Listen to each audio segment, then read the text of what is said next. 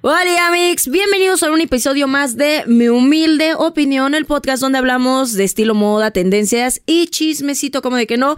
Otra vez, Señor, nos has mirado a los ojos. Capítulo con invitados, capítulo con invitados. Amigos, amo que haya aquí invitados. Amo que este espacio sea también para otras personas, para otros creativos. Y hoy, la verdad, de nuevo tenemos una invitada de lujo. Sí, quien me está viendo por YouTube, el mismo outfit del otro capítulo, porque ya saben que aquí de una vez jalamos dos por uno. Dos por uno en el mismo día. Así que no, no se conmocionen cuando me ven con el mismo look. Ya me voy a empezar a traer mis looks este, guardados en un portatrajes para cambiármelos. Pero bueno, vamos con la musiquita y empezamos. Amix, efectivamente, tenemos hoy una invitada de lujo, una gran amiga. Qué raro, otra persona con la que conecté en redes sociales. Qué raro, Ale siendo amigos. Ale siendo amigos a través de las redes sociales, con sus amigas reales, tal. Porque ya se los he dicho, yo no los considero mis fans, los considero mis amigos y creo que eso me ha abierto justamente la oportunidad de verlos, ahora sí que no lejanos, sino ser un tú a tú. O sea, saber que hay un montón de cosas bien talentosas detrás de cada cuenta, sin importar cuántos seguidores tienen, y siempre se los he dicho. Entonces, bueno, efectivamente conectamos. Algún día por fin contesté tus mensajes. ¿Por Después de un año. perdón, perdón con quien no puedo. Ya, como, como Miros les dijo la semana pasada, en el capítulo anterior, güey, ya me enseñaste todos los mensajes que recibes. Gerald también lo ha visto. Muy bien, pues hoy tenemos a Geraldine una amante de la moda, diseñadora, especialista en alta costura y profesora anteriormente de moda. ¿Yo qué puedo decir de ella? La admiro, pero que mejor ella les cuente un poco de quién es. Gerald, bienvenida, muchas gracias por la invitación. No, gracias a ti. Créeme que debo decir que cuando uno dice con, o sea, dice en alto lo que desea, las cosas suceden. Y creo que una de las cosas que decidí cuando vine a México, que llevo apenas un añito, fue estar aquí contigo en el podcast. ¡Oh, my God! Pero vamos paso por paso porque si me voy a presentar para las que todavía no me conocen, soy Geraldine Castillejos, soy diseñadora de modas. Antes era publicista, directora en diseño publicitario con este, especialización en marketing político, o sea, otra cosa Eh, totalmente distinta. Perrilla desde chiquilla. Pero la vida me llevó a la docencia. Estuve como profesora en el Instituto Peruano de Publicidad, el IPP, el Instituto Peruano de Arte y Diseño, el IPAT, que son una de las entidades más grandes de Perú. Viví muchos años allá. Y después estuve en el CEAM, que es el Centro de Estudios de Alta Moda, en la ciudad de Lima, capital de Perú. Y ahí es donde todo mi mundo de la moda empezó a tener forma. Y bueno, y ahorita contaré cómo te conocí a ti, porque eso tiene que ver mucho con el instituto. Ok, efectivamente, ella es una de esas mujeres que ha tenido experiencia de la moda en la parte de docencia, en la parte de costura, y fue algo que yo creo que también este, nos, Nos conectó. conectó. Amiga, yo creo que van a alucinar el cómo me conociste y cómo, cómo nos conocimos. Nuestra siempre, historia de amor. Sí, nuestra historia de amor. Siempre, siempre decimos así, pero siempre les da mucha curiosidad Sí. cómo es que yo conecto. Yo, ya, Sí. ellos han- ya lo saben. Yo invito a muchísimas personas con las que he conectado en mis redes y van a querer decir, ¿qué pasó? ¿Dónde ¿Cómo sucedió? pasó? ¿Dónde sucedió? Cuéntales. Bueno, las que estuvieron en tu podcast en vivo, yo creo que tuvieron un avance de esa relación, porque cuando yo estaba en Perú, estaba enseñando, estaba como profesora en el CEAM, el Centro de Estudios de Alta Moda, yo todavía no estaba enfocada al 100% como diseñadora de moda, sino más bien como publicista. Y yo daba un curso en la carrera de gestión de la moda, que era marketing de la moda. Entonces, obviamente, pues yo le enseñaba a los chavos cómo hacer, por ejemplo, tu producto digital, cómo hacer una buena estrategia, cómo hacer inversión, cómo llevar tus redes sociales. Y recuerdo mucho que tenía un grupo de diplomado que les dije, bueno, vamos a empezar a ver diferentes influencers que están haciendo cosas, pero en Latinoamérica. No quiero que se vayan a lo típico, ¿no? Te vas a Europa, Estados Unidos, que son los influencers que de pronto tienen más seguidores. Yo dije, quiero ver la moda latinoamericana. ¿Qué están haciendo los influencers? Y yo estaba en Perú, ya te dije Sudamérica, pero pues también está México como parte de Latinoamérica, estaban influencers de Ecuador, de Argentina, que de hecho lo- los argentinos y los colombianos se mueven mucho en el tema de la, moda digital. Y por ahí un grupo hizo influencers mexicanos. Y entonces tenían que llevar tres influencers, hacer como que toda la labor de stalk, ver, eh, yo les hablaba hablaba mucho de la coherencia, ¿no? La coherencia del mensaje que para mí es fundamental en cualquier cosa que vayas a hacer. Seas un producto eh, manufacturado o seas una marca, que una marca como tú que al final es un producto. Entonces sale por ahí tu perfil, entre otros perfiles mexicanos, que ya te comenté en cortito. Y dije, ah, mira qué chido. Hicieron su mood board, explicaron la estrategia, como si ellos fueran tus agentes de marketing, ¿no? La estrategia de Ale Vintage va por aquí, esto es lo que queríamos tus hablar. alumnas? Ay, ¿quieres que las mencione? Claro que quiero que las mencione, güey. Si, me- si están escuchando, ahorita van a decir sus nombres, pero si están escuchando, desde el fondo de mi corazón, gracias. Sí, Gracias. sí. O sea, yo a veces en mi mundo sí sé que hay seguidores detrás, sé que. Pero muchas veces yo no mido sabes la que te magnitud. observan. Yo no mido la magnitud de lo que yo hago. Yo no estoy haciendo esto ni por la fama, ni por el reconocimiento, ni nada. Es porque realmente esto me apasiona. eh, le da vida, le da color a mi Así vida. es. O sea, de- le, le da, le da felicidad a mi vida. ¿Saben? Es esa parte feliz en mi día a día. Pero quien lo hizo, ¿quiénes son? Y, aparte, bueno, una de ellas que sí me acuerdo, no me acuerdo de los nombres de todos, disculpen, son muchas promociones, pero sí me acuerdo de Brenda Ticerán porque aparte era mamá. Brenda, te Y mando un este, saludo. Y entonces para ella fue como un reflejo, ¿no? De esto es lo que está haciendo una chava, que es mamá. Yo pensaba en ese momento, como creo que muchos que eras mamá soltera. Ale no es muy pública, de hecho los que te siguen saben que no, no sacas a tu familia. Entonces, de una u otra y manera... también Miros, en el, en el capítulo pasado, se dieron cuenta de realmente lo reservada que es tu vida. que soy con mi vida. O sea, realmente lo reservada. Aunque piensen que les doy una pizquita, realmente ellas ya saben, porque pues me conocen en la Claro. vida personal, lo reservada que realmente puedo llegar a ser. Exacto. Y otra cosa muy curiosa que me pasó, que ellas tenían la percepción de que había un equipo detrás. ¡Ay! Así, ¿no? Este- primeramente Dios. el estratega de marketing. O sea, porque sí da la percepción, ¿no? Wow. Y, es, y es muchas cosas que de pronto tú como influencer, muchas personas chiquititas, ¿ah? No necesariamente estamos hablando de los influencers de millones, sino micro y, y macro influencers o personas normales que no se dan cuenta de quién te está observando. Bueno, de esto te estoy hablando ya este, en época pandémica. Probablemente yo todavía vivía en Lima, eh, me quedé encerrada en Lima por el tema de la pandemia, yo me estaba yendo con mi esposo a vivir a Madrid, pero literal nos quedamos ahí en el counter del aeropuerto y bueno, tuve una, una época de docencia digital también muy bonita. Ahí, este, bueno, un poquito antes de la pandemia yo ya decidí ser profesora y alumna porque sí conocía la parte de marketing, de estrategia. Todo el mundo piensa que la moda solo es diseñar ropa, pero hay mucho más aparte de eso. Pero yo sí me enfocaba y sí me dirigía por esta parte creativa. Yo creo que soy una artesana. Me encanta confeccionar, entonces decidí estudiar este moda al mismo tiempo que era profesora y era muy chistoso porque en las noches yo era alumna de mis colegas y en el día era profesora de chavos de primero, de cuarto y de diplomado, porque también fui jurado de tesis en la carrera de gestión de la moda, que fue maravilloso, muy bonito. Y bueno, ese fue mi, mi, mi acercamiento. Pero regresando a tu historia, yo recuerdo que cuando te conocí en ese momento, como que sí te conocí, me pareció interesante, pero en ese momento fue una información que se quedó ahí en mi chip, no la necesitaba, ¿no? Entonces cuando pasa todo esto de la pandemia, no me voy a España. la vida nos trajo a mi esposo y a mí a México. Estuve seis meses en Guanajuato. De hecho, mi esposo estaba produciendo música con Fato Guzmán, que eso ya te lo platiqué. Y yo recuerdo que esos seis meses yo estaba en el rancho, ¿no? Y cuando tu cerebrito, ya sabes, los muñequitos se empiezan a despertar, dices, información, ¿qué necesito? Y van conectando todos los cables. Entonces yo en ese momento estaba seis meses en Guanajuato, estaba totalmente aislada y por alguna cosa de la vida retomé cierta información y mi papá siempre me decía una cosa que para mí es como que una ley de vida. Me decía, allá donde vayas, júntate con las cinco personas, las cinco personas en tu entorno laboral que te hagan crecer. Obviamente yo llegaba, a pesar de que soy mexicana, después de veintitantos años llegaba a mi país y yo no conocía a nadie. Entonces yo empecé a decir, ok, quiero ser amiga o quiero ser cercana o quiero conocer gente del entorno de la moda. Entonces, por ahí, este otro influencer que ya te platiqué, que en algún momento este, tuvimos contacto, llegué a conocer a León Cuquier, que es este, y todo esto online, o sea, ni siquiera fue físicamente, que él es el dueño del grupo Salsa, que es una distribuidora muy grande aquí en México. Te escribí a ti y yo dije, bueno, o sea, un poquito como una historia que, que contaban en tu otro podcast, ¿no? Empecé a mandar mensajes a diferentes personas que para mí eran personas que me inspiraban y que eran personas con las que sí quería tener roce en el mundo de la moda. Entonces empecé a escribir a diferentes personas y bueno, y después de seis meses, de hecho, cuando yo estaba en Guanajuato, tú me escribiste y me dijiste, no manches, cuando vengas a México, yo te voy a enseñar los tianguis, vamos a ir a paquear juntas, bla, bla, bla, bla. Te voy a subir al Te camión voy a del subir al metro. camión.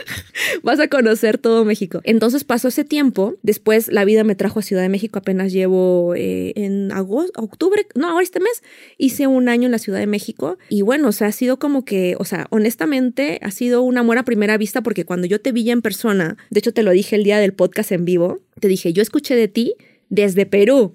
Y fue así, ¿no? Y fue, y decía, ¿en serio? Y le digo, sí, fue en serio. Y este, entonces ya como que empezamos esta, esta amistad, creo que un poquito más cercana, porque había muchas cosas que a mí me hacían coherencia de lo que yo conocía y de lo que quería hacer en la industria de la moda estando aquí en México y que yo veía muy coherente con tu perfil. Aparte que te había hecho el stall mis alumnos, entonces ya sabía quién era Allen Vintage de arriba abajo, ¿no? Esa es mi historia con Ale. Así es como nos conocimos y efectivamente con estos gustos en común empezamos a tener una amistad y es bien padre ya después poder platicar con alguien que entiende, ¿no? Las Sí. cosas. Es por eso que yo tengo mi, mi- mi- mis redes. Es que así es como nacieron, porque quería tener una comunidad que habláramos de esas cosas que nos gustan, que nos cuestionáramos la moda, que nos cuestionáramos nuestros looks, ¿no? Que nos cuestionáramos muchos juicios que hay en, en la gente e irlos quitando entre nosotros mismos, ¿no? Sí. Sé que no estamos cambiando el mundo, pero con que nosotros Pero es que cambiemos sí. como grupo.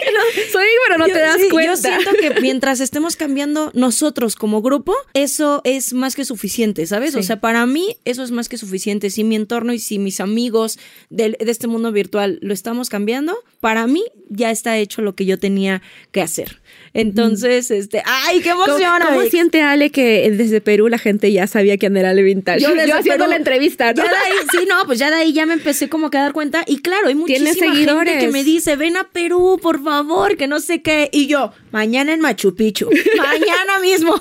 No, a mí claro que me encantaría, claro que me encantaría. Iremos, que- iremos, ahí lo pondremos en la lista de Nada más que ahorita mi agenda justamente en, en Ciudad de México, y tú la sabes, es complicada. Es, es, es- yo también soy de esa, perdóneme, soy de esas amigas de que me manda mensaje tres días después. Amiga, Ale. ¿cómo estás? O sea, me empiezo a poner ya al, al corriente, o sea, se, le- se me va. Hay cosas que efectivamente Gerald siempre me dice, ya es hora de que tengas un equipo. Ya empiezo a tener un equipo como tal, ya empieza a ver cómo ya esto está empezando a tomar forma, sobre todo este año cuando dije, Una estructura. esto va en serio, Sí. esto Ale te ha costado tanto, tanto construirlo que no puedes perderlo por una mala gestación.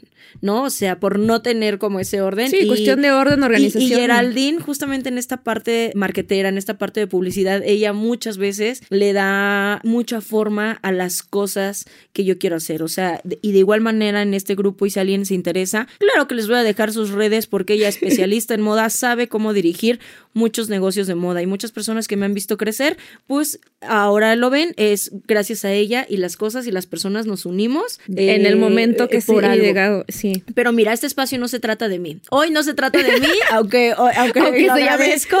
Aunque yo sea la host, hoy este espacio no se trata de mí. Gerald, este espacio se trata hoy de ti. Tú quieres ser diseñadora de modas. Sí. Entonces, mi- bueno, no quieres, ya lo eres. Tienes Sí. una especialidad en alta costura. Sí. Aunque digan que la alta costura no existe aquí, no, No, sé qué. sí existe. Las técnicas. Quiero que entiendan que las técnicas, sí, claro, en la parte del papel, en la parte de cómo Francia ha monopolizado este término, eh, ok, se entiende, pero las técnicas ya han viajado a lo largo del mundo y las técnicas son los- lo que se aprende. Si algún día tienen la oportunidad de conocer el trabajo de Geraldine, es impecable, porque obviamente yo ya lo vi, yo ya lo vi de cerca. Por ahí tenemos un diseño para mí pendiente, Ay, chica. sí, tenemos sí, un sí, pendiente. Al rato voy y me tomo las medidas. Al rato ya, tengo que hacer eso. Pero vamos, su confección es impecable en terminados, que siempre algo que yo les digo, no es que los terminados, es que la puntada, es que tal. Le dije, oye, tal. Y ahí ella me dijo, tengo una especialidad en alta costura. Y yo, wow, no manches, no, claro, se nota que no sé qué. Y esa, es, es- ay, no, es que es una cosa maravillosa. Yo quiero presumirles de todo, pero cuéntanos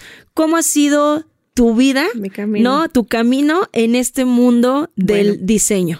Bueno, este, hoy día para los que ven en YouTube vine, dije, tengo que traer algo de mi diseño. De hecho, esta fue una de mis primeras confecciones, pero mi camino fue un poco como muchas personas. O sea, a mí la vida me puso en la publicidad. Iba a ser médico a todo esto. Yo postulé en la embajada de Brasil, estando en Lima, gané la beca para irme a estudiar medicina. Mi mamá se moría de miedo porque me decía, ¿qué vas a hacer allá? Dije, bueno, pues, o sea, mi perfil, entre comillas, era muy creativo, pero mi familia, como ha sido una familia de médicos, pues era lo que tocaba, ¿no? Entonces, este, dije, bueno, si no soy médico, entonces déjenme hacer otra cosa. Yo desde muy pequeñita, y te estoy hablando desde los siete años, yo pintaba.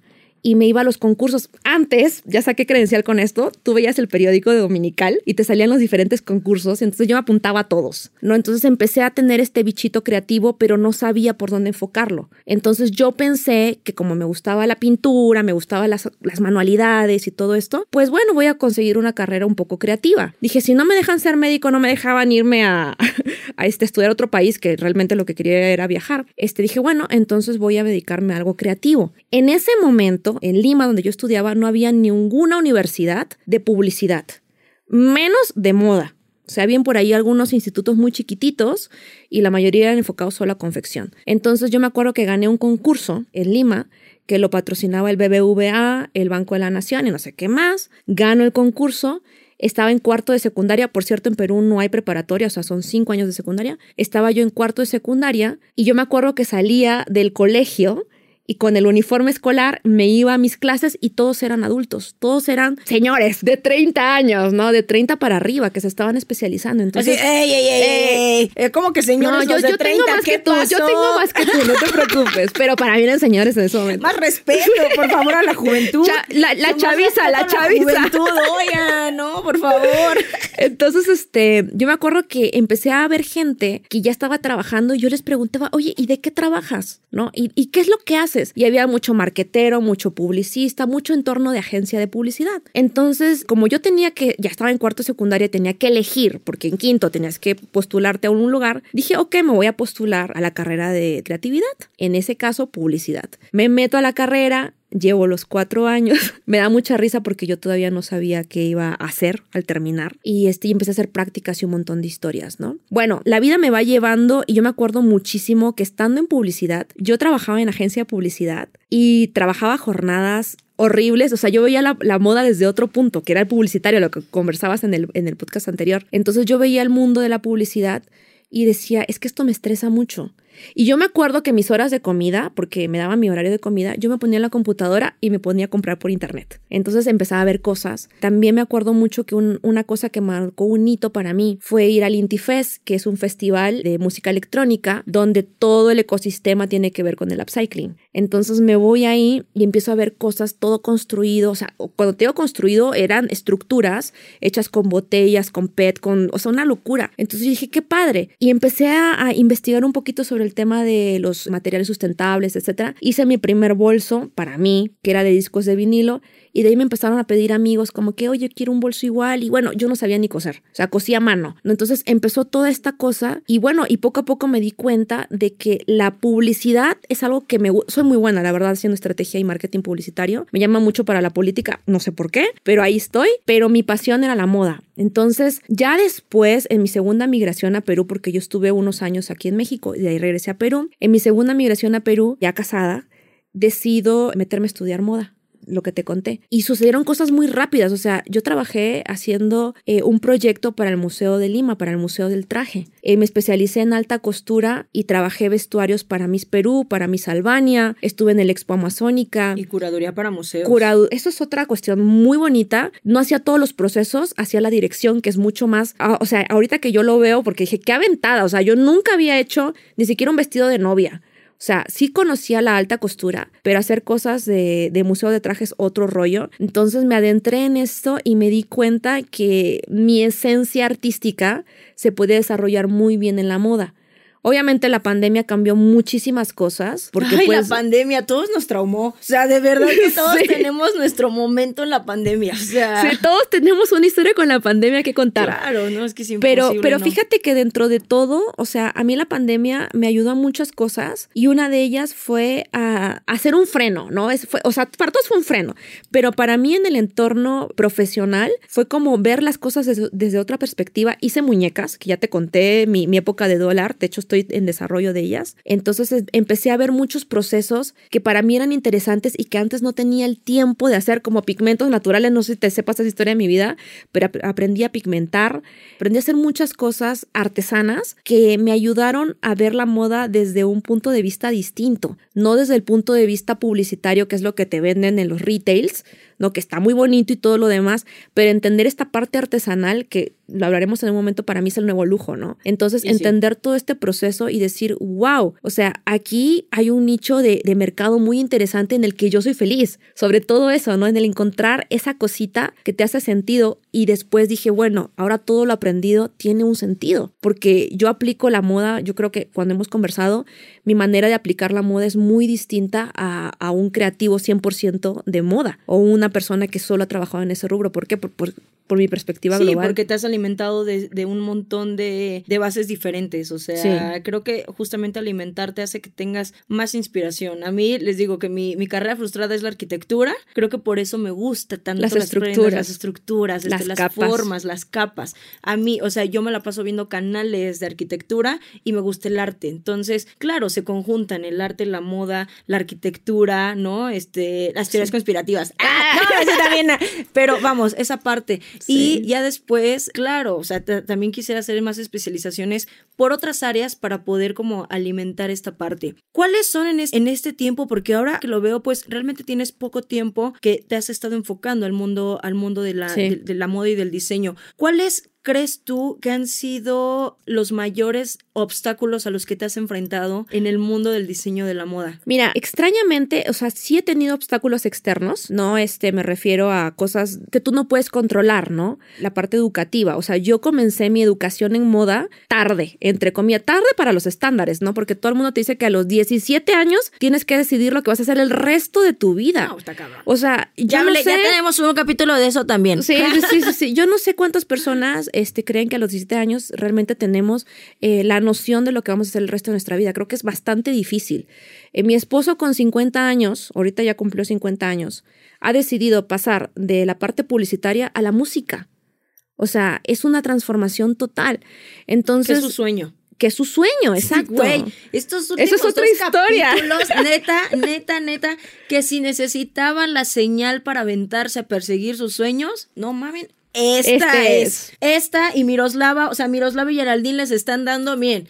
Porque luego mucho Ale, mucho Ale y tal, tal, tal. Vean efectivamente cómo, y es lo que les digo, en las redes, en esos, en esas personas que tienen muy poquitos seguidores, se los digo, sí. ustedes son los verdaderos influencers en la vida de muchos e incluso para mí son las personas que me inspiran. Porque veo efectivamente cómo a veces, pues, seguir tu instinto, confiar en ti y aunque sea difícil los procesos, sí. se puede lograr. Entonces, no lo están escuchando ahora ya nada más de mi propia voz y lo que sea, sino que ya dos mujeres bien inspiradoras que también se real. están aventando y en un estándar efectivamente de edad que, ay, pues ya pa' qué, ¿cómo que ya pa' qué? No. Para ser feliz nada más de aquí a lo que me muero. Como más. si lo quieres hacer a los 60 años. ¿Cuántos Exacto. influencers de modas no se han visto eh, a los Wang, 60? Por favor. Carolina Herrera, eh, la dueña de Mary Kay, ¿no? Total. Que empezó con esto. O sea, no manches, empezaron después de sus 50 sí. y la rompieron en grandes. Que bueno, bueno, está bien. Todas esas mujeres una, privilegiadísimas, mira, con hablando, mucha lana, no, contactos. O sea, es que yo hay sé. muchas cosas, ¿no? El, el, momento. Pero se aventaron. Sí, el momento creo que nunca es el adecuado. O sea, en mi caso sí hubieron agentes externos. Por ejemplo, la parte educativa. Ya te estoy hablando de la parte de docencia. En Latinoamérica, yo siento que falta muchísimo conocimiento en cuanto a infraestructura, o sea, que, que un alumno pueda tener el acceso real. Hay muy pocas, yo no sé ahorita en México cuántas universidades dedicadas al rubro de la moda existan, Varias. pero por lo menos en Perú, o sea, y te estoy hablando contadas, hay tres. Uh, no, no, no. Son tres, tres, y de ahí hay institutos. Obviamente, institutos hay un montón, pero certificados y todo, hay tres. O sea, tú puedes salir Sí, como o licenciado sea, en. Aquí en este caso, por ejemplo, quien certifica como los estudios profesionales es la SEP, ¿no? O sea, en esta parte. Allá entonces el certificado oficial son tres. Sí, o sea, tres universidades que te dan el certificado, ya sea nombre de la nación o la titulación, ¿no? Sí, sí, sí. sí. Entonces, pero de ahí hay muchos institutos pequeños. ¿Qué es lo que pasa? Y te lo digo desde el, desde el corazón del docente. A veces, como no hay un lugar donde estudiar, pues los profesores que vienen, vienen de diferentes rubros y no todos están especializados en docencia. Claro. Que eso es otra cosa. Tú puedes ser muy chingón en lo que tú haces, pero otra cosa es enseñar. Sí, es no, muy no es tan fácil. Y no certificarte fácil. para hacerlo. No, entonces ya desde ahí creo que tienes un primer obstáculo en Latinoamérica grandísimo, que es la parte de educación. Luego hay una estructura rara de la educación en Latinoamérica que todo es exactamente lo mismo. Los sílabos son muy pobres. A mí me pasaba en ocasiones que yo llegaba, por ejemplo, a, a las asesorías de tesis y yo le decía a los chicos, bueno, a ver, déjame ver cosas muy básicas. ¿En qué se inspiró tu mood? ¿Cuál, ¿Cuál, es tu concepto? ¿Cuál es el posicionamiento de la marca? Cosas súper básicas y no sabían responderlas. Entonces ahí ya te das cuenta que la estructura educativa no es la correcta. Yo obviamente tenía una percepción distinta, pero aún así fui alumna. Entonces había muchas cosas que yo veía en los sílabos que eran relleno y que yo decía, pero es que yo necesito que me enseñen a hacer presupuesto. Yo necesito que me enseñen, o sea, que me enseñen a decirme cuánto voy a cobrar. Nunca quieren enseñarte eso. Exacto, ¿no? Entonces yo digo, ¿qué, qué miedo a los números? Bueno, esa es una parte. Este otro obstáculo, pues sí, definitivamente yo trabajaba, ya estaba como que entre comillas en mi zona de confort en el área de publicidad y el decirle, eh, bueno, mi marido, la verdad es que tú lo conoces, Marcos, ha sido maravilloso, para mí ha sido un pilar muy importante para mi desarrollo. Yo le dije, quiero estudiar moda. Y eh, obviamente, si, si me dedicaba en las mañanas a, hacer mis clases, pues y en las tardes, noches a estudiar y los fines de semana a hacer mis proyectos, yo ya no me podía dedicar a la agencia. Entonces tenemos una agencia de publicidad con mi esposo. Entonces él me decía, no te preocupes, tú haz lo que necesites, tu sueldo para lo que tú necesites y yo me encargo. Entonces eso fue un apoyo muy grande, pero en mi entorno familiar, llámese este padres y tal, pues en ese momento lo vieron y dijeron, este, ¿cómo? ¿Por qué? O sea, ¿qué, qué bicho te picó? Y de, de hecho en algún momento, este, mis padres, que ahora me apoyan un montón, pensaron que era un hobby, ¿no? Y me dijeron, ah, pues sí, pero hazlo como para divertirte. Y yo, no, yo quiero vivir de esto, o sea, esta es mi verdadera pasión. Entonces, ese fue un, un tabú bastante eh, grande, que yo creo que de pronto muchas personas que re hacen, quieren hacer un reset en la vida, se van a enfrentar, ¿no? O sea, por, igual si quieres dedicarte a la moda como si quieres abrir un restaurante, me da igual, pero siempre de pronto vamos a tener que enfrentarnos a la familia, más los latinos, ¿no? De, que están detrás y que te pueden generar estas inseguridades absurdas, porque al final la familia te va a apoyar y si no te apoya, mira, sigue tu camino. Las familias Que mexicanas. no pasa nada. Creo, creo que Geraldine no les dijo, o sea, que aunque obviamente ella es peruana de corazón, ella habla como peruana, ella es orgullosamente mexicana, claro, por supuesto, la- tiene súper marcado, pero ella es mexicana, ella es chiapaneca. Yo soy chamaneca. Ella es de Chiapas, eh, el trabajo de su papá la llevó a otros países y la sentó bastantes años en, En Perú, Perú. y siempre España la anda llamando, la anda llamando. Pero no. Pero México ganó a huevo que sí. Dijo, éjele, vente para acá, vente para acá. Y aquí es donde ahorita se le están abri- abriendo como muchas, muchas puertas. Y cuando yo escuché su, su, su historia,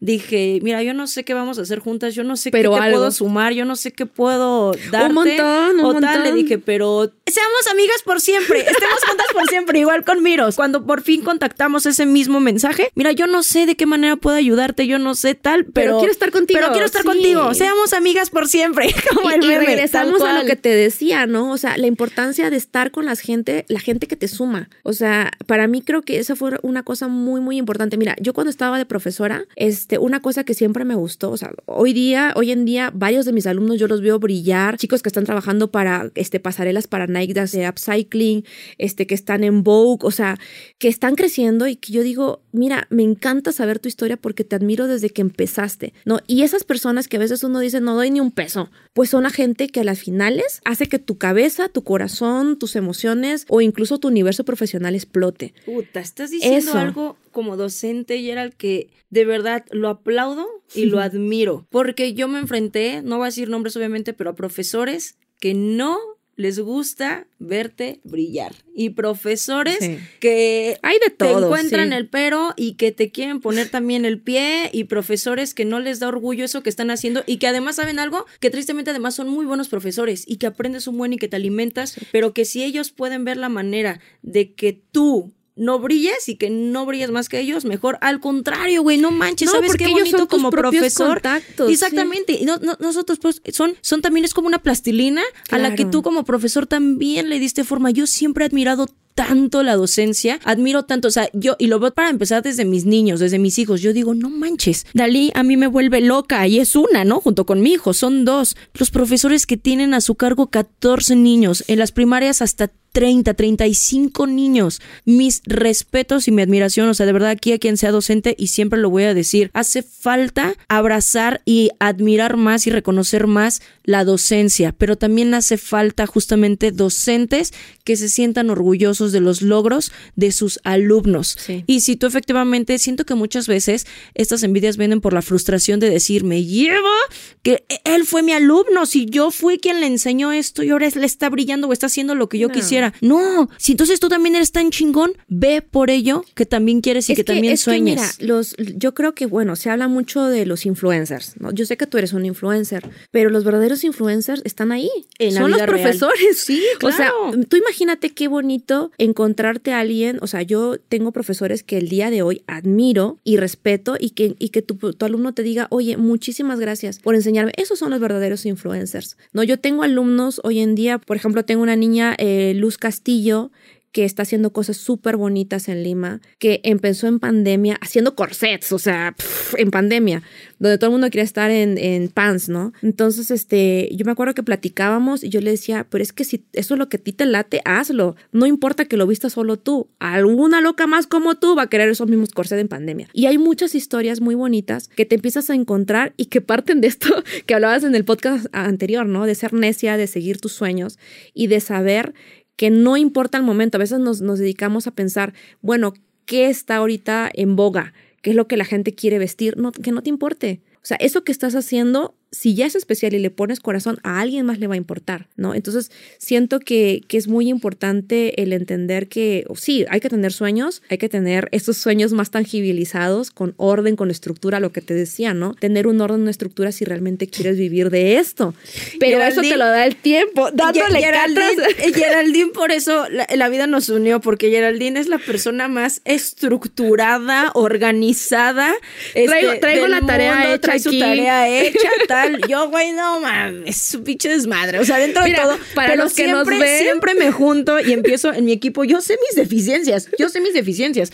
Eh, cuando hicimos lo de publicidad, terminé sumando y, y ya se los conté aquí a mi marido, que es el güey más pinche organizado del mundo. Y bueno, tú conoces también, ¿no? Este, y él le pudo dar, este, Forma. miren, les voy a decir algo. Aquí sigue Miros. Miros, desde ahí échate un gritito. ¡Epa! ¡Ya no! Nos está escuchando porque se quedó, pero sí o no, que gracias a él y a esa estructura y esa administración pudimos salir adelante porque si no, de verdad que no, no, no hubiéramos podido y hubiéramos tirado la toalla, pues, de, de verdad, ¿no? Porque los primeros fueron difíciles y hasta que alguien vino a decir, a ver, pinches madre, vamos a darle orden, vamos a hacer esto, vamos a hacer uso del Excel. Miren, ¿ustedes quieren triunfar en la vida? Consíganse Un a alguien de Excel. Así, cásense con un ingeniero. Ah, bueno, por lo menos, por lo menos, buen curso de Excel.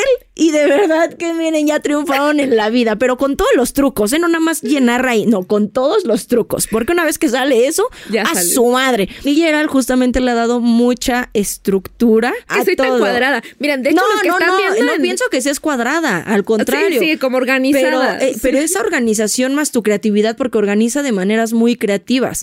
Y eso le da forma. Y ahí fue donde entendí de. Ah, güey, sí hay que darle forma a los sueños, porque luego Sí. te llegan y dices, ¿y ahora qué hago Mira, con esto? Hay, un- hay una ¿Qué se frase, hay una frase muy interesante que es pasión sin control no te lleva a ningún lado. Fuertes declaraciones. Fuerte declaración. Y los que nos están eh, viendo en YouTube, o sea, miren el outfit de Ale, color, explosión, psicodelia, miren el outfit de Geraldine. Negro, ¿no? Entonces, pero con su drama, ¿no? Entonces, es como que literal nuestras personalidades. Yo creo que por eso nos llevamos, o sea, hacemos este eh, matrimonio, como le digo yo, tan bonito, ¿no? Pero, pero sí es importante, sí es importante. Eso me ha ayudado mucho, pero fíjate que lo aprendí de la publicidad. O sea, por eso te digo, cada paso que uno da es importante, esa, esa ruta de aprendizaje que de pronto en algún momento, yo no sé si nos están viendo muchas chicas que están en oficina, de hecho en el grupo de Ale Vintage hay muchas que son de oficina y que en algún momento se quieren deschongar y Güey, quieren todo el mundo va a. querer de chongarse por Sí. estar en el grupo de Ale Vintage. Es un grupo secreto. Ya no lo es. No lo es. pero este, pero todos esos, o sea, abracen sus procesos, porque son bonitos, o sea, son bonitos y, y por más que de pronto hoy día no estés en el lugar donde quieres, no hablando de la moda, no, no sé, no estés en una pasarela, por ejemplo, a mí me encantaría en algún momento ver mis looks en una pasarela, de pronto hoy no es, la, no es el momento, pero van a haber ciertos momentos que te van a llevar a ese lugar, ¿no? Por ejemplo, una oportunidad que tú me diste que yo adoro logró y no sé si sea chiquita, si sea enorme, pero fue ese día que me dijiste, oye, tengo que vestir a Luz Carreiro, no tengo outfit. Y yo, allá voy. Y armando la maleta en una hora, creo que fue, ¿no? Para darles unos looks y salió súper bonito. O sea, esos momentos, esas pequeñas victorias son las que a las finales te dan como que el placer de decir, estoy disfrutando cada proceso, ¿no? Sí, esto, esto está, este tiempo está valiendo la pena y voy a pasitos, pero firme. Pero firme. Y ya después cuando ves todo ese conjunto dices, no mames, qué bueno que pasé por aquí. estuve aquí. Porque lo ya tengo esta experiencia, ya lo entiendes, ya tiene sentido efectivamente cuando no tiene nada sentido y todo es un caos. ¿Con qué otros retos, Geraldine, sobre todo con esta experiencia que tú tienes ya en dos países? ¿Has estado viendo un poco lo que está pasando al sur de América, en Perú, ¿no? Y en un lugar donde creo, por lo que tú me has contado, la moda no está de una manera tan intensa, ¿no? En crecimiento como lo, como lo está haciendo México. Ahora tienes la oportunidad de estar viendo lo que pasa en México y con nosotras de la mano, pues ver y que yo te cuento, está pasando esto, tal, mira este diseñador, ta, ta, ta, ta, tal. ¿Tú cómo estás percibiendo tanto esto en Latinoamérica, México, como cuáles crees que son eh, los, los, los obstáculos a los que se está enfrentando el mundo de la moda latinoamericana y también las cosas en las que brilla el diseño latino? Mira, vamos por partes. Para retos hay un montón, pero creo que uno de los, de los más difíciles, en especial en países como Perú, en alguna ocasión te conté, hay un, hay un emporio gigante en Perú que son creo que 30 manzanas a la redonda que se llama Gamarra, donde se hacen producciones para marcas grandes como Tommy Hilfiger, Levi's, aunque también se hacen aquí en México. Y bueno, un sinfín de marcas. Entonces tienden mucho a creer que la marca que dictan esas marcas son las que se ven de vestir en la calle y en todos lados. Entonces hay mucho clon, ¿no? Y esto hace que el diseñador independiente trate de seguir las tendencias. Por eso es que en países como Perú el desarrollo creativo es tan limitado, porque apenas nace un diseñador con una idea innovadora, es sepultada por toda la industria. ¿Por qué? Porque lo que la gente quiere vestir es sota, caballo y rey. No, esa es la realidad. Lo mismo de siempre. No sé, lo mismo de siempre. No, están abiertos tanto a, los nuevos diseños y a cosas más vanguardistas. Y lo más triste de todo es de que, mira, hay una frase que yo detesto, pero que la dicen mucho en Perú, que dice, el peor enemigo de un peruano es otro peruano. Y sucede mucho en la industria de la moda, ¿no? Sacas un También aquí en México y te lo está la misma frase, el peor enemigo de un mexicano es un mexicano. Creo que como cultura latina, creo que compartimos como cultura, ¿Y sabes por qué? Porque es una, una cultura de supervivencia. O sea, mucho, o sea, tú te vas a Europa y la gente dice, no, este refri no me sirvió, no lo arreglo. Pero te vienes a Latinoamérica y el mexicano, o sea, todo, todo México en general, en Colombia, en Brasil, en Perú, todo el mundo agarra y dice, no, no me sirve, pues lo arreglo, ¿no? Entonces, esta cultura de supervivencia hace que entre nosotros seamos, seamos, canibalistas. O sea, porque ves una pequeña marca, o sea, me ha pasado, incluso me ha pasado con diseños míos, que empiezas a desarrollar una parte creativa con un concepto, un diseño conceptual tiene meses de trabajo, ¿no? Hay que desarrollar, este, primero ver qué material vas a utilizar, qué concepto vas a utilizar, tu público objetivo, tu cotización, o sea, toda esta parte de organización de la marca. Y cuando viene alguien y que muy fácil y que sucede mucho en Gamarra, dicen, ah, qué chido, se lo compro, porque hacen esto, te lo compran, te lo compran diferentes tallas, sacan los moldes y los venden a mitad de precio. O sea, tú dime cómo un pequeño empresario puede sobrevivir en ese entorno tan hostil. Sucede aquí en México. Por eso yo, ahorita, si me permite hacer un llamado, yo invito de verdad a generar un consumo responsable. ¿Qué es consumo responsable? Si encuentras un diseñador independiente que te gusta, uno, no le regatees, págale lo justo porque hay un proceso muy cabrón detrás. Y dos, sé fiel. Si sabes que este diseñador está creando este tipo de looks y después lo ves en Tepito, cómprale al diseñador por mucho que tú digas, ay, es que cuesta 100 pesos más. Mira, de verdad que yo siento que si no generamos este consumo responsable, va a llegar un momento en que van a decir los diseñadores independientes, no, pues si ya lo está haciendo el retail, ya lo están haciendo los clones, me retiro. Y es muy triste. Y es muy, muy triste. O sea, ¿cuántas veces no hemos visto pequeños diseñadores que grandes marcas los copian, los absorben y la gente prefiere pagar la mitad de precio, ¿no? Entonces yo creo que esto es, este es el principal reto en Latinoamérica, aparte de lo que ya hablamos de la educación. Yo creo que este es una de las cosas que, que más dolor podría generar, ¿no? Sí, pero eso, bueno, eso yo lo entiendo de parte del diseño, pero obviamente siempre está este discurso en el que, pero la economía de México y Latinoamérica no da para consumir muchas veces los precios que ofrece el diseño independiente. ¿Sabes? Y ese también creo que es un reto, ¿no? Y que va mucho más allá solamente, ¿no? Porque muchas veces, y es lo que siempre les he platicado a Mix, esto no es para eh, enjuiciar absolutamente a nadie, ni a ustedes como consumidores, Claro, no, no, ni a no. los diseñadores, ¿saben? Porque cada quien tiene un punto y cada quien tiene... Esto es un problema de estructura social, de estructura Sí. política que va más allá, ¿no? Donde los salarios no son dignos, donde no son justos, ¿no? Por eso justamente nunca nos podemos... La informalidad. eh, la informalidad justamente comparar con potencias como Europa, donde en general, o sea, la vida se vive para todos pues por igual, o sea, no hay tanta desigualdad social y económica, ¿no?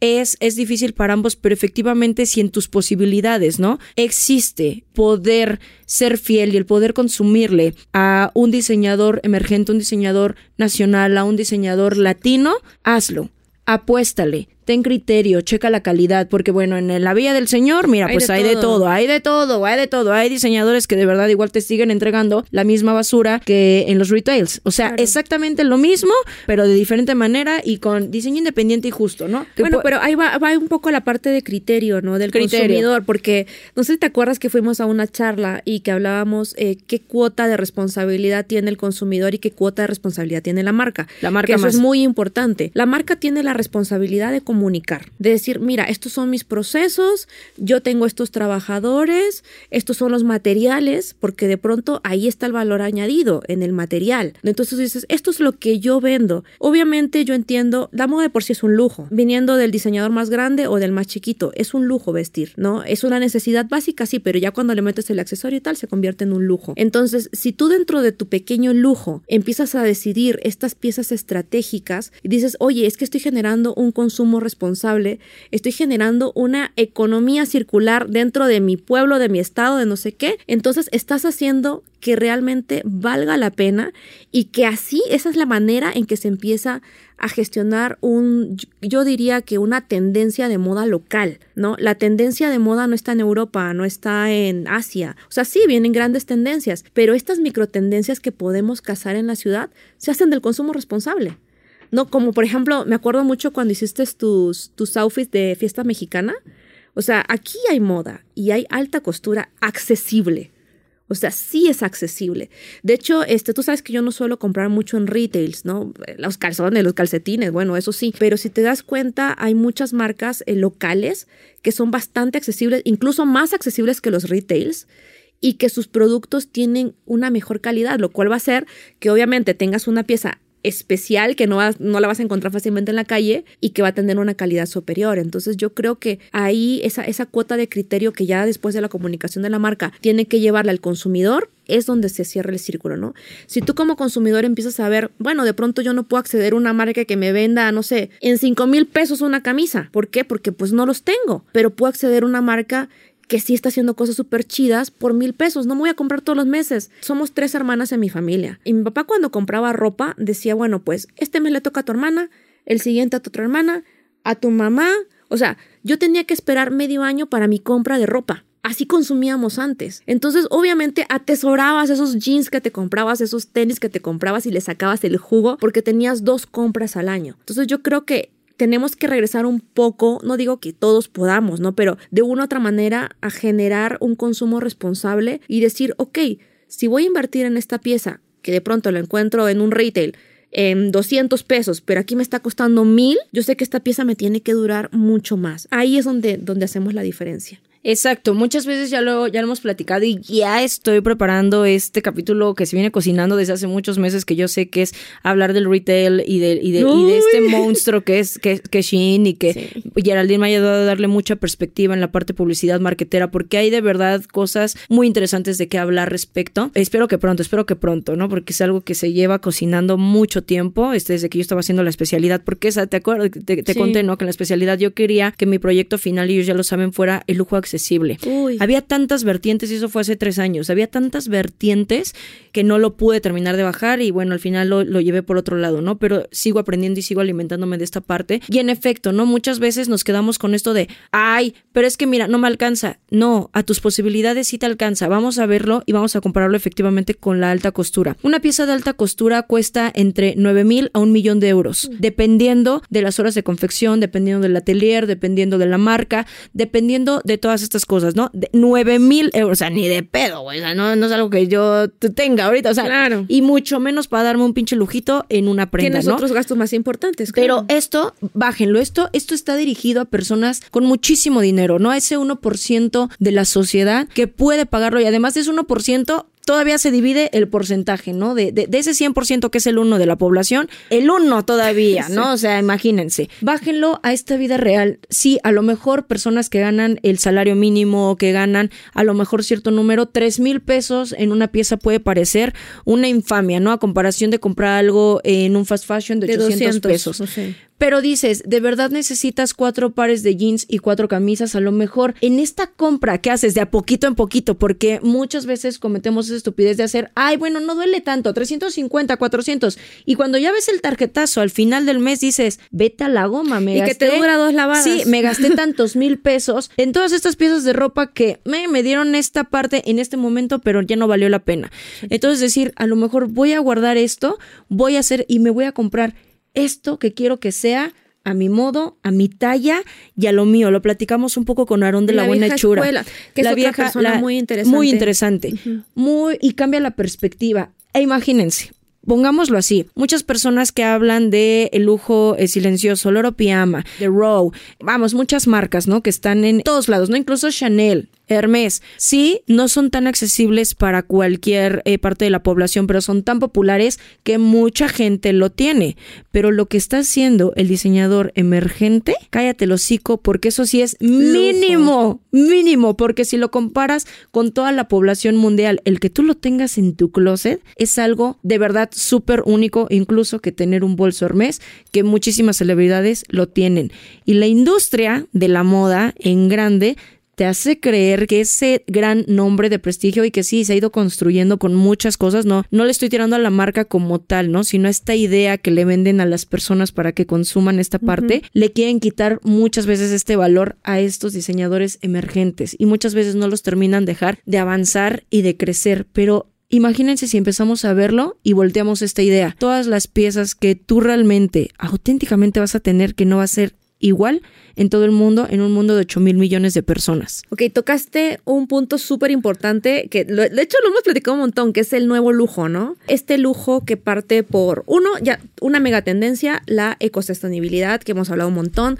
Ya se están viendo influencers que también están llevando este tema de la mano y yo siento que esto va a ser como una macro tendencia muy, muy cabrona. Tocaste lo de, bueno, poquitas cosas, ¿no? ¿Cuántas cosas puede hacer un diseñador independiente? Obviamente, un diseñador que está en su casa con su máquina y con otra señora cosiendo, no te va a hacer mil piezas. Es Ni siquiera te va a hacer 100 piezas, probablemente llegue a las 20 o llegue al pre-order, ¿no? Que yo, yo apuesto mucho por el pre-order, que es, quiero esto, se consume, se produce solo lo que se vende, Que ya entramos a, este lujo.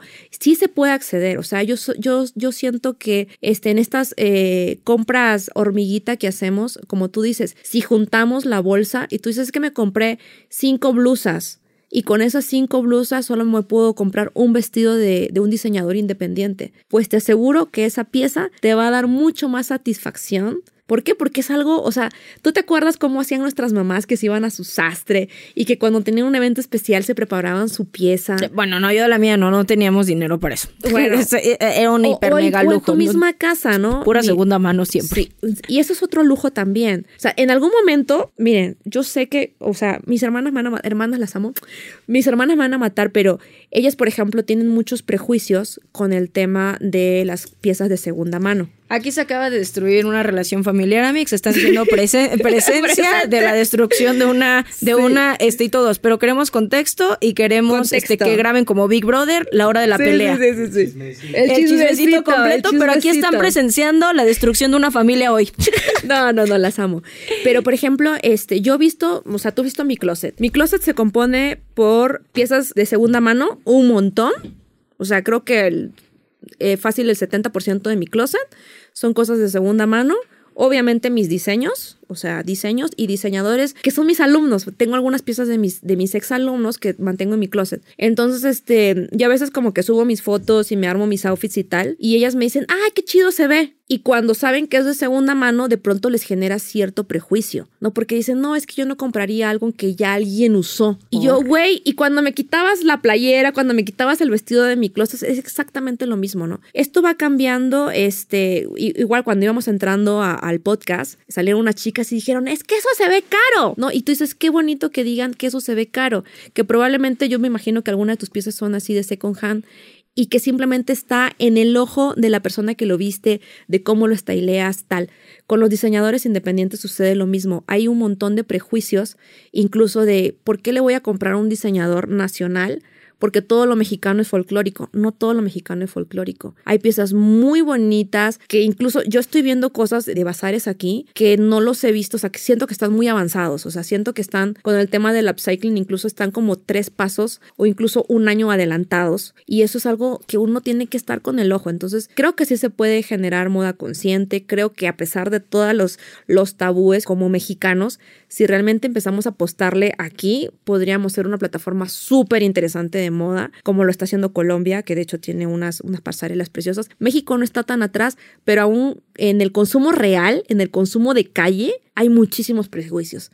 Porque primero prefieres irte a comprar una bolsa súper carísima que a comprar una manufactura local. Eso es lo que, lo que creo. Correcto, ese es uno de los temas como más interesantes que poner sobre la mesa en el consumo y en el diseño nacional, ¿no? Que yo siento que se enfrentan muchas veces a esta parte en que las marcas se los comen y que seguimos, y ya se los he dicho un montón de veces, pues seguimos siendo una sociedad muy aspiracional y aspiramos justamente a la influencer de moda que se envuelve en lujo, que se envuelve en marcas y tal, y no nos damos de verdad el tiempo de conocernos a nosotros mismos y de preguntarnos quiénes somos nosotros y qué queremos mostrar con nuestro outfit. Por eso creo en el poder del styling, por eso creo en el poder de nosotros mismos y de verdad empezar a conocernos y ser más auténticos. Si nosotros y cada persona empieza a ser más auténtica, pues en un conjunto vamos a ser una sociedad mucho más auténtica. Por eso yo abrazo mucho mi comunidad, por eso yo me siento, claro, en un espacio seguro, porque sé que independientemente que aunque a todos nos llamen locas y las loquitas y la nacaranda, las inventadas, las inventadas, o sea, lo que quieran, somos felices dentro de esa parte y no lastimamos ni vemos, sino que de verdad estamos tratando de hacer, aunque sea entre nosotras, un cambio. Sí. ¿Cómo ves el futuro y este cambio? ¿Cómo ves tú el diseño latino? ¿Qué, ¿qué ves? ¿Qué percibes? Pues mira. Mexicano y latino más que que veo, porque pues no tengo una bolita, me encantaría ver, ¿no? Cuál, imagínate, como diseñadora de modas, ver cómo va a evolucionar esto. siento que hay ciertas cosas que ya se están viendo, como por ejemplo eh, la conciencia del upcycling. Estoy viendo que cada vez más marcas lo están abrazando y lo están vendiendo carísimo. Cuidado también con eso, no con los excesos. Hay que tratar de mantener un equilibrio, siento. La moda siempre se ha visto como algo elitista, pero ahora como la gente lo está abrazando tanto, siento que esto va a cambiar. O sea, realmente lo hemos dicho un montón de veces aquí, las dos conspiranoicas, ¿no? El nuevo lujo se va a volver otra cosa. O sea, ya la gente no va a aspirar de pronto a estar en las grandes pasarelas, sino estar en los pequeños talleres, estar en los pequeños espacios donde sabes que entran 20 personas y que tú eres parte de ese espacio. Vamos a regresar al petit comité. Vamos a regresar no a las grandes pasarelas en las que andan llorando por no estar en el front row, no, sino que la gente va a querer estar en estos círculos pequeñitos de decir, no manches, ¿qué va a mostrar? Y una producción efectivamente chiquitita, selecta, pocas tallas, pocas piezas. Mira, eh, yo, yo aquí conspiranoica, voy a ver mi bolita del futuro. Un retail mexicano que es Liverpool, creo que ya metió una marca de second hand dentro del retail. Entonces, yo creo que en algún futuro, no muy lejano, la estructura de retail va a cambiar por completo, ¿no? Y la sociedad media, o sea, los godines, los que trabajamos, los que estamos de calle, que somos los verdaderos consumidores, los que consumimos a, a grande volumen, este, van a empezar a pelear por esos pequeños espacios. Entonces, yo creo que de aquí a cinco años las marcas pequeñas van a tener un empuje muy, muy fuerte en pop-up store, pero en cosas muy pequeñas, muy de nicho, ¿no? Entonces siento que la cosa va por ahí. También estamos como que escasos de ciertos recursos ya se ven nuevos cueros veganos. Yo trabajé en Perú con un cuero vegano maravilloso que es del árbol de la chiringa. Entonces vamos a empezar a retomar, uno, el old school, o sea, lo que se hacía antes en los pequeños este, talleres. Dos, materiales más sustentables o de upcycling. Y tres, que los diseñadores emergentes van a tener ahora sí un verdadero protagonismo. Pero esto va a depender mucho del consumo que hagamos ahora de no dejar morir esas mentes creativas, de no, de no olvidarnos de que en lo local se pueden tener cosas muy interesantes, de muy buena calidad, que no tienen nada de verdad que envidiarle ni a un retail, ni a lo que hay en Europa o en Asia o en, o en América. O sea, aquí en Latinoamérica se hacen cosas muy, muy interesantes. Te lo digo desde adentro porque, bueno, mi esposo tú sabes que está trabajando con muchos artistas, incluso este, uno de los productores más grandes de México, que es Fato Guzmán, tiene su línea de moda y todo está enfocado en el mercado nacional con producciones locales, con materiales locales y con artesanos. Entonces, si ese señor que hace y, factura millones ya lo vio, imagínate, nosotros que no lo veamos, pues ya sería triste, ¿no? Correcto. Gerald, ya para finalizar, ¿Qué esperas para ti y para lo que es Dina by Geraldine? Uy, uy, uy. Bueno, yo te lo dije, ¿no? Este, cuando vine aquí a México, apenas llevo un año. Todavía estoy viviendo de la agencia de publicidad. Eh, sí, sí tengo ganas de vivir de la moda 100%, pero en este nuevo lujo que te comenté. O sea, yo siento que mi marca va por ahí. ser parte de ese cambio. o sea, tengo que subirme. Mira, esto es como, imagínate que te hubieran dicho en el 2019 que se iba a vender una pandemia y que tú dijeras, bueno, ¿qué, qué negocio hago? Pues te compras mascarillas y alcohol y te vuelves rica. ¿No? Entonces yo veo un poco eso, ¿no? Entonces, que si este es el nuevo lujo, obviamente quiero estar en ese, en ese medio lujo, ¿no? Y que, y que va coherente conmigo, con la moda consciente. Y a mí me encanta el trato uno a uno, o sea, me encanta tener una clienta, vestirla, ver su cuerpo, hacerle algo a la medida, o sea, esa es mi pasión. Entonces, yo creo que por ahí va Dina y bueno, y no dejar la parte educativa porque creo que es algo que me apasiona y se nota. Correcto. Es como les digo siempre a Mix, no es lo mismo, aunque he tenido la oportunidad, ¿no? De trabajar con marcas, con influencers muy grandes, ¿no? De millones de seguidores en revistas, en tal. El día, por ejemplo, que se hizo el Fashion Lab, para mí, Amix, fue el momento más increíble de verdad de mi vida. Y que no se está haciendo en ninguna universidad, ¿ah? No es, o sea, no, no, Ale no me está pagando publicidad, pero en serio, yo, yo hice una historia, dije, lo que sucedió en el Fashion Lab no lo he visto en ninguna universidad, porque es totalmente es otro rollo. Aquí, Amix, irreverentes en, en nuestra forma de enseñar, irreverentes en nuestra forma de ver las cosas, irreverentes a la hora de vestir, pero creo que nadar contra corriente es, es lo que está cool es lo de ahora. Es lo de ahora, exactamente. Ser una chica cool es lo de hoy, Pero, pero bueno, fue eso, ver realmente mi comunidad, ver a estas amigas que he formado, ese día fue, o sea, fue y ves que te dije, no, estoy feliz. Ni comimos. estoy feliz, ni, ni, queríamos comer, ese día las chicas no se querían ir y fue una, fue una experiencia maravillosa. Y entiendo a Geraldine esa parte en la que dice quiero verme uno a uno, quiero verte a ti, quiero, quiero saber quién me compra, quiero saber quién está detrás de las redes, quiero saber a quién le confecciono, quiero saber eh, esta parte porque siento que ahí es donde realmente entra esta verdadera comunidad y esta lealtad, esta lealtad, ¿sabes? Porque es, no, yo soy leal a esta marca, yo soy leal, güey, a la marca no le importas, eres un número más, eres una facturación más, pero tú no sabes lo que le puedes importar a un artesano y lo que le puede importar justamente que tú le compres a un nuevo diseñador y que para ti sea importante la pieza que portas, porque el tiempo que él hace es de verdad algo que se le entrega al corazón. Entonces, acuérdense de esa parte. La próxima vez que quieran consumir algo de una manera diferente y sí, atrévanse a darse este nuevo lujito. Gerald, muchas gracias por compartirnos tu experiencia, por dar esta charla también tan llenadora, o sea, que, que nos deja con un montón de ideas. Gracias por darte el tiempo. No, gracias a ti. Digo que hoy cumplió un sueño de, esos que se dicen en bocajarro, de estar con Ale, de verdad, de que estos cuantos, cuánto año y medio que nos conocemos digitalmente, dos años que yo te conozco porque te conocí antes de esto, para mí eres un influencer a toda regla. De pronto hay mucha gente que dice, no, pero es que tal, que tiene que estar en la pasarela. O sea, ella, o sea, si desde Perú hiciste un llamado a cierto grupo, yo no sé cómo estén ahorita las chicas, pero de seguro que hay algo en esta comunidad que hace sentido y que mucha gente lo ve. Y yo agradezco de verdad tu espacio, tu equipo, la gente que está aquí, la gente que se construye en tu comunidad, porque todas son maravillosas de una u otra manera. Y yo simplemente soy una observadora y estoy aquí también para compartir todo lo que pueda. Muchas gracias, amiga. Amix, pues muchas gracias por estos grandes capítulos que hemos tenido estas semanas. Gracias por escuchar y espero que les gusta. Recuerden, compartan compártanlo, repítanlo en bucle, pónganme aunque sea en el fondo repitiendo, repitiendo, compártanlo con sus amigos, de verdad, creo que son estas cosas las que deben de llegar a más personas y de verdad, yo sé que esta pichi comunidad chingona va a ser una revolución en la moda, por lo menos aquí en México y en Latinoamérica. Güey, llegamos a Perú. Siempre que les digo es, no es nada más el paso que yo doy, sino los que ustedes me empujan a dar porque es gracias a ustedes que todo esto se construye. Así que miles, miles, miles de gracias siempre. Y ahora sí, nos escuchamos en un siguiente episodio. Bye.